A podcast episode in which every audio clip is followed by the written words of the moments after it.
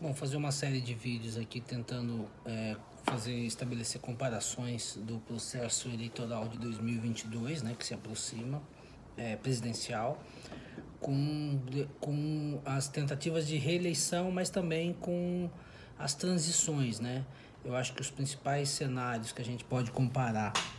é, para 2022 pode ser 2002, né, que foi a, a saída do Fernando Henrique,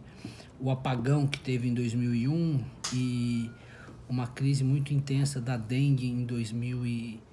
também em 2001, 2002.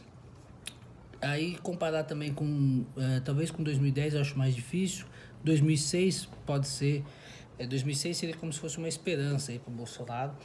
que Lula começou 2006 muito mal avaliado e conseguiu reverter, principalmente